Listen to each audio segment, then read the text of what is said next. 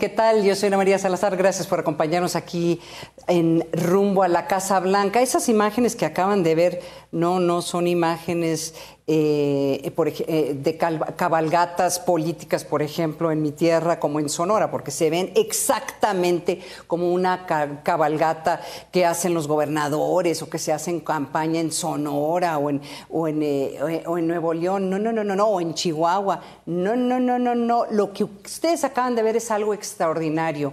Es una cabalgata a favor de Joe Biden que se está llevando a cabo, que se llevó a cabo en el estado de Nevada, donde hay una gran población latina, mexicoamericana. Y adivinen qué, todos se fueron a votar o sea, fue una cabalgata llevando a todas estas personas que fueran, que vayan a votar en el estado de Nevada, en donde el voto mexicoamericano ha incrementado en una forma muy importante en los últimos años. Así que iniciamos este programa rumbo a la Casa Blanca, faltando cinco días para las elecciones. Como usted sabe, las elecciones se llevan a cabo el 3 de noviembre, falta menos de una semana.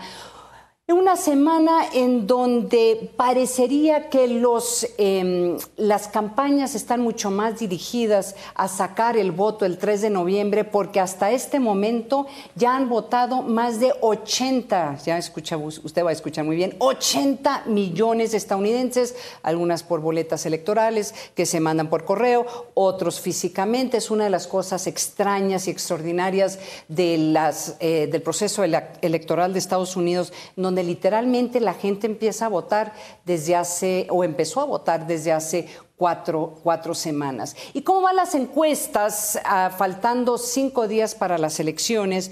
Pues mire, eh, no ha habido mucho cambio entre el día de ayer y hoy. Estamos hablando que las chances o las, chances, las probabilidades de que gane eh, Joe Biden siguen bastante altas, no han cambiado mucho, tal vez han cambiado un punto entre ayer y hoy. Están 89 eh, probabilidades en 100 de que gane Joe Biden, según este portal 530 eh, y, en el caso de Donald Trump, pues solamente habría 11 en 100 probabilidades de que gane. En el caso de los, eh, eh, votos electorales, que como les había comentado desde hace, perdón, sí, son votos electorales del colegio electoral, aquí el tema es que no ha cambiado mucho tampoco. Parecería que eh, en este momento, si las elecciones se llevaran a cabo el día de hoy y si están bien estas encuestas, ganaría 347 votos electorales versus 191 el presidente Donald Trump. Y en el voto popular tampoco ha habido mucho cambio entre el día de ayer y hoy. Está, sigue Joe, Joe Biden en la delantera, 53.3% eh, versus el 45.4% en la línea roja que ustedes ven en la parte de abajo de su pantalla. Y esto eh, nos lleva a preguntarnos, a hacernos una pregunta fundamental estas encuestas o qué tanto podemos confiar en estas encuestas que, por ejemplo, nos está presentando este portal de 538? Porque recuerden, hace cuatro años, sí, sí, hubo mucha expectativa de que iba a ganar Hillary Clinton y no fue el caso. Por eso le agradezco que me acompañe el día de hoy Alejandro Moreno, con mi compañero del financiero. Él es jefe, es director de encuestas de, este, de esta casa editorial. Alejandro, primera pregunta, ¿qué tan confiables son estas, son estas encuestas de, 538, por ejemplo? Muchas gracias. Buenas noches, Ana María. Pues mira, una primera aclaración creo que es importante. 538, este sitio que, que cabeza el estadístico Nate Silver desde un tiempo atrás, pues no hacen encuestas como tal. Lo que hacen es agregar, coleccionar, y utilizar los diversos datos de encuestas para hacer modelos de proyección y pronóstico. Eso es lo que básicamente Factory 8 y otros sitios similares hacen. Es decir, son usuarios y analistas de encuestas. Es decir, nada más para, para tener aquí un poquito esa parte de diferenciación entre lo que es un modelo predictivo que puede utilizar encuestas, así como otros elementos de análisis para las predicciones, de lo que son las encuestas como tal.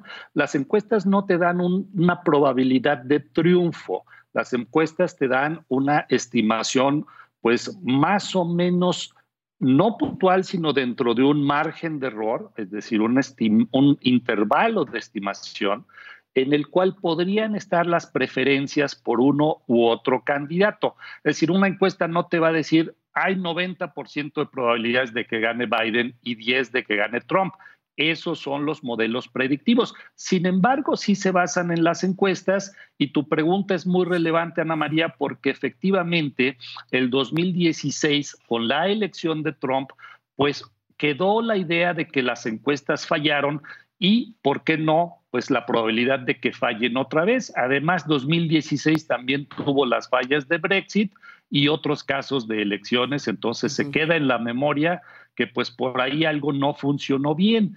Y creo, si me permites eh, recordar un poco esa experiencia del 2006, no, no desde lo que yo opine o sepa, sino haciendo referencia a un reporte, a una evaluación de las encuestas electorales en 2016 que hizo la Asociación Americana de Investigadores de Opinión Pública, conocida como APOR, es decir, A-P-O-R, APOR, y lo que nos dicen en este reporte que se hizo en torno a estas aparentes fallas del 2016, pues son tres puntos muy específicos, Ana María. El primero es que las encuestas nacionales fueron correctas y de hecho bastante precisas si se les compara con los estándares históricos. El voto popular se estimó bastante bien, Hillary Clinton ganó por tres puntos, las encuestas más o menos coincidían, pero hay un pequeño detalle, como tú ya lo apuntaste. El presidente de Estados Unidos no es electo por voto popular, sino por colegio electoral, que quiere decir tratar de ver cómo quedan desde el punto de vista de, los de las encuestas previa a la elección, cómo podrían quedar los estados y en ese caso a quién se le asignan esos votos. Ahí hay una problemática mucho más difícil de resolver que las encuestas nacionales. Y aquí el reporte, me parece, esto es muy importante, creo que no lo habíamos comentado, Ana María, pero sí es importante decirlo. No todas las encuestas en los estados son de la misma calidad.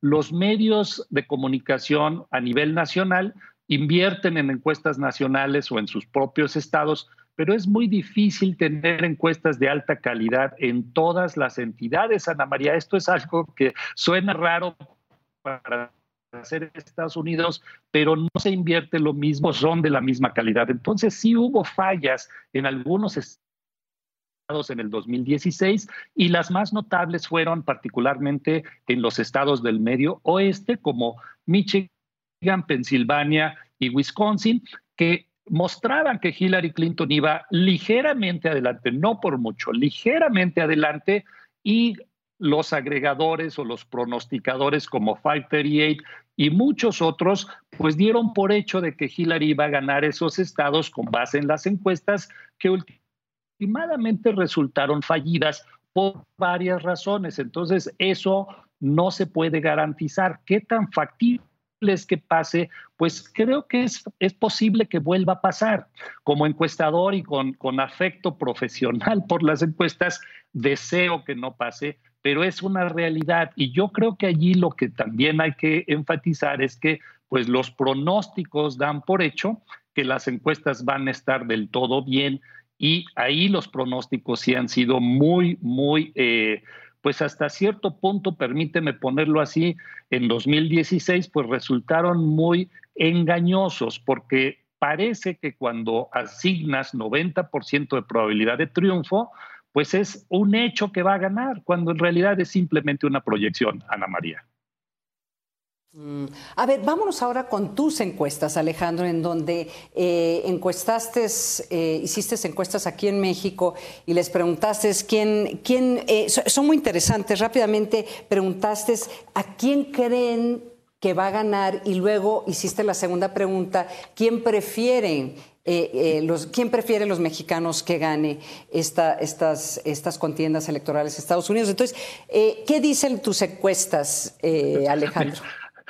Mira, Ana María, si como país tuviéramos algunos votos electorales, tendríamos que asignar a Biden. Le preguntamos a la gente quién prefieren que gane. 51% de los mexicanos, esto es a nivel nacional, nos dijo que prefieren al candidato demócrata Joe Biden, 51% frente al 15% que se inclina mejor por eh, Donald Trump. 51-15, estamos hablando de un poquito más de 3 a 1. Esto, eh, pues como dije, si fuéramos parte del colegio electoral, no lo somos, ni, ni queremos serlo, pero si fuéramos, eh, sería como un estado claramente definido para Biden. Ahora, sí, casi la mayoría de la gente, 45%, cree que de hecho va a ganar Biden frente a 20% que va a ganar Trump. Esto hay una pequeña, casi eh, imperceptible discrepancia de 6 puntos, pero quiere decir que hay mexicanos que prefieren a Biden, pero que creen que va a ganar Trump. Entonces, esto le genera un montón de incertidumbre realmente al resultado. Y eso hay que decirlo, conectándolo con, la pregunta anterior. Yo creo que a pesar de que las encuestas eh, fallaron y que pues, creo que pueden ser muy confiables, pues las elecciones siguen teniendo un alto nivel de incertidumbre. Tú lo mencionabas, ¿Cómo va a salir a votar la gente el martes? Aunque ya votó una gran cantidad de votantes, pues el martes la pregunta es, ¿cómo va a estar el nivel de participación? Y eso en algunos estados puede ser determinante para que, pues, efectivamente las encuestas se corroboren o no.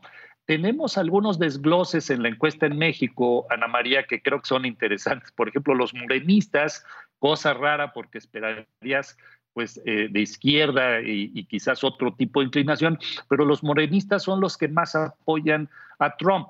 La mayoría de ellos prefiere a Biden, pero son los que más apoyan a Trump. Los oposicionistas, aquí metí priistas, panistas y otros, eh, pues prefieren más a Biden.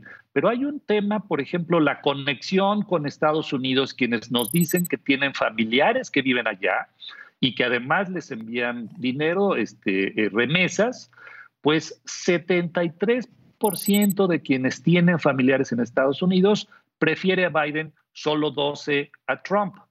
Quienes no tienen familiares, ahí se cierra. Sí hay una ventaja por Biden, 44%, pero 16% por Trump. Entonces, aquí esto nos habla un poquito de que probablemente si esta preferencia aquí conectada por la vía de los familiares, de los vínculos sanguíneos, familiares, de comunidad, refleja la preferencia de los mexicanos allá, pues claramente también está a favor de Biden. Y por último, por escolaridad, entre más es el nivel de escolaridad, crece la preferencia por Biden, pero curiosamente entre los universitarios Trump también tiene su mejor desempeño. Entonces, pues se inclina el país por Biden, cree que va a ganar Biden, pero bueno, pues ahora sí que la moneda está en el aire, Ana María. Está en el aire. Oye, Alejandro, pues muchísimas gracias por acompañarnos. Estamos a días de las elecciones. Vamos a ver qué sucede el 3 de noviembre y, creo Muchos creemos que esto va a ser un largo proceso para poder definir quién es el siguiente presidente de los Estados Unidos. Te agradezco muchísimo que nos hayas acompañado, Alejandro. Gracias por el espacio y esperemos conocer el desenlace el 3 de noviembre o el 4 de la madrugada. Ay, esperemos que sí. Alejandro Moreno, director de encuestas del financiero. Y antes de irnos a un corte, les quiero comentar una nota que acaba de salir hace casi hace una media hora y es un y, nos da un nos da como nos señala cuáles son las preocupaciones que ya se están empezando a vertir públicamente sobre lo que podría pasar este 3 de noviembre. Walmart acaba de sacar un comunicado en donde anuncia que van a dejar de vender armas y municiones a partir, creo que ya mañana, no dice exactamente, pero que van a dejar de vender armas y municiones porque tienen un temor de que pueda haber disturbios, que va a haber protestas y en lugar de correr riesgos de que personas traten de ingresar a las tiendas y, llevarse las armas que venden por lo menos en más de la mitad de los 4.700 tiendas que hay en Estados Unidos. Hicieron la decisión básicamente que van a dejar de vender armas, van a dejar de vender, eh, van a dejar de vender em, eh, municiones.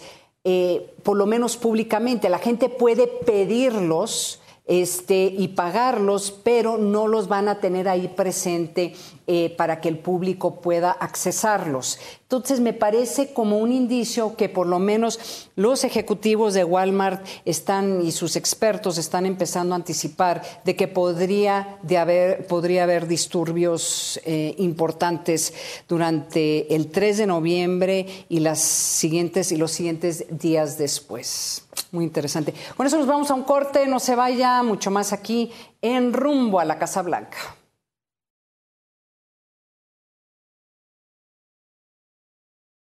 Estas, son extraordinarias imágenes de un eh, rally, eh, un mitin político que se está llevando a cabo en la Florida. Esto sucedió el día de hoy, en donde, como ustedes pueden ver, miles y miles de personas están esperando al presidente Donald Trump para escucharlo hablar y sobre todo demostrar en una forma muy pública su apoyo.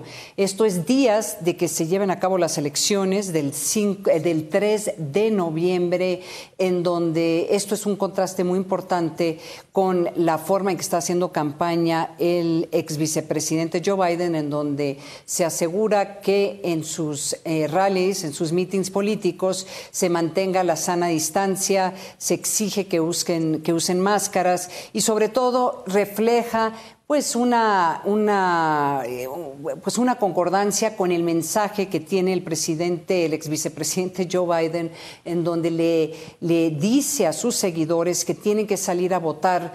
¿Por qué? Por el mal manejo que le ha dado el presidente Donald Trump a la crisis del COVID-19. Gracias, gracias por continuar con nosotros aquí en Rumbo a la Casa Blanca. Y continuamos analizando desde México cómo se ve, cómo se entiende este proceso electoral, que, a qué le conviene a México, cuáles van a ser los grandes temas, eh, si es reelecto el presidente Donald Trump o si es electo eh, Joe Biden como presidente de los Estados Unidos. Por eso le agradezco que me acompañe el día de hoy, Gonzalo. Él es el editor en jefe de una gran revista que salió el día de hoy con una portada de el presidente Andrés Manuel López Obrador, eh, donde se, ve que está viendo como qué está pasando con las elecciones. Eh, Gonzalo, muchísimas gracias por, por acompañarnos. Felicidades por esta edición de Business Week eh, Bloomberg. y a ver, cuéntanos, ¿qué, fue lo que, ¿qué fue lo que encontraron o qué fue lo que, qué, es lo que estás plasmando en, este, en, esta, en esta revista?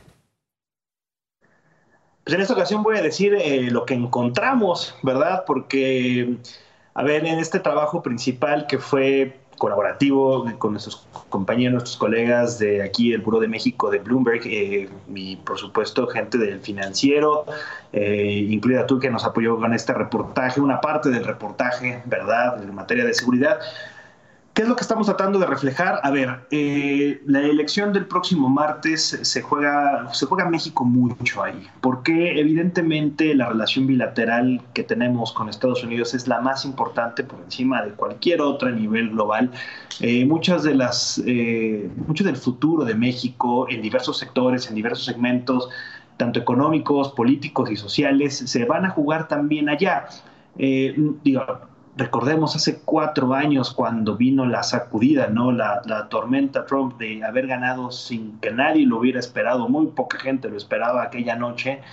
Eh, muchas cosas cambiaron para México, se vino una sacudida tremenda en cuestión, por ejemplo, económica con la renegociación del Tratado de Libre Comercio, ahora TEMEC, eh, la retórica agresiva, ¿verdad?, que tuvo desde el candidato Trump, después el presidente Trump, el tema de la política migratoria, los cambios en materia de seguridad, y a todo eso, a todo eso es a lo que nosotros le pusimos y le tratamos de poner atención más bien en este artículo principal ¿Qué es lo que va a pasar en materia de inmigración? ¿Qué es lo que va a pasar en materia de industria? ¿Qué es lo que va a pasar con los mercados? ¿Qué es lo que va a pasar en materia de seguridad? ¿Qué va a pasar en materia de las perspectivas económicas de corto plazo? ¿Y qué va a pasar también en materia de energía? Otro segmento, otro sector que también ha sido bastante eh, pues cuestionado. Recordemos que la semana pasada un grupo de legisladores, un grupo de congresistas en Estados Unidos mandó una carta al presidente Trump diciéndole que la política acá en México no estaba cumpliendo, ¿verdad?, el gobierno con varias de las cláusulas del,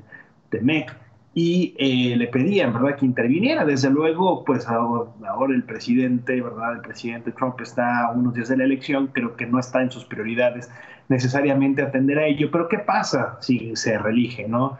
De qué manera se van a, hacer válidas esas reglas, esos acuerdos, o qué tanto pueda cambiar también las reglas del juego nuevamente.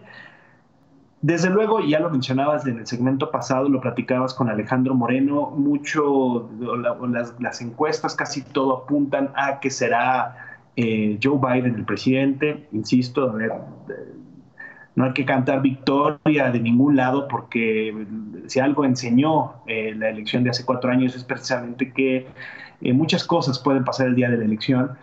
Eh, pero vaya, en el, en el, escenario también con Joe Biden cambiarían un montón de cosas y no necesariamente todas para bien. Precisamente nos decían algunos especialistas, por ejemplo, en materia de migración, pues puede que la retórica cambie, ¿verdad? Puede que no haya, o más bien no habría una retórica tan agresiva o tan violenta en contra del país, pero eso no significa que la presión ceda, por ejemplo, ¿verdad? No, Joe Biden no va a permitir una oleada de migrantes, ¿verdad? Gente y filas enormes tratando de, personas tratando de cruzar la frontera, pues eso no le rendiría, ¿verdad? Políticamente hablando. Eh, tema del apoyo, de los apoyos económicos en el corto plazo, pues una vez que pase la elección, el Congreso aprobará, ¿verdad?, este otro paquete de estímulo fiscal que le beneficiaría también a la economía mexicana de rebote. Entonces, son muchos elementos los cuales este, están ahí en materia energética. Joe Biden apuesta fuerte al tema de las energías verdes y el gobierno mexicano claramente no es una prioridad. La prioridad es, son los combustibles fósiles a través de Pemex, de la generación de energía a través de CFE, que no empatan, ¿verdad? No empatan necesariamente con el cambio energético que también pretende Joe Biden.